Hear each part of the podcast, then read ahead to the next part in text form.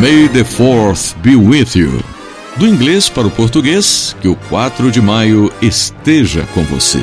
Foi assim que a data se tornou uma referência para os fãs de Star Wars. Para quem não entendeu, trata-se de uma brincadeira com uma das frases mais icônicas da saga: May the Force be with you. Traduzindo para o nosso idioma, que a força esteja com você. Criada por George Lucas, a franquia teve início em 1977. A história gira em torno de uma guerra política intergaláctica entre o bem e o mal, que nesse caso são os lados da força, Jedi e Sith.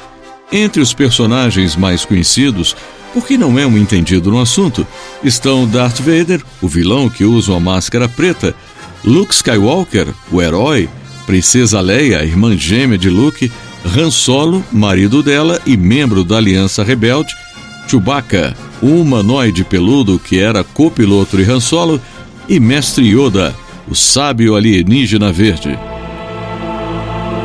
Somando um total de nove filmes gravados até o momento, o último da saga chegou às telas no cinema em 2019. Mas, como não seguiram a ordem dos fatos para entender a história, não basta assistir na sequência do ano de lançamento. Tanto que o título dos filmes foram organizados de outra forma. De acordo com o site Rolling Stone, em 2015, o diretor George Lucas revelou ao jornal The Independent que os longas deveriam ser assistidos pelo número dos episódios. Ficaria assim: 1. Um, a Ameaça Fantasma, de 1999. 2. Ataque dos Clones, de 2002.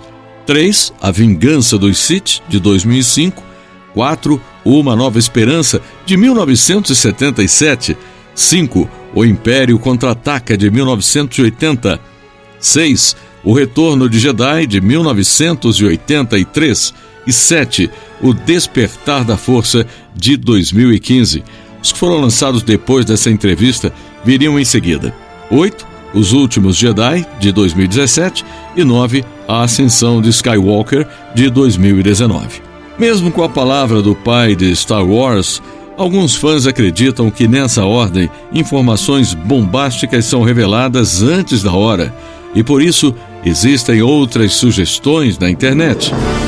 Além dos filmes da cronologia oficial, foram lançados ao longo dos anos outros produtos da saga para televisão e plataformas de streaming. E tem previsão de um novo filme em 2022. História hoje, redação Beatriz Evaristo, sonoplastia José Maria Pardal. A apresentação Dilson Santa Fé.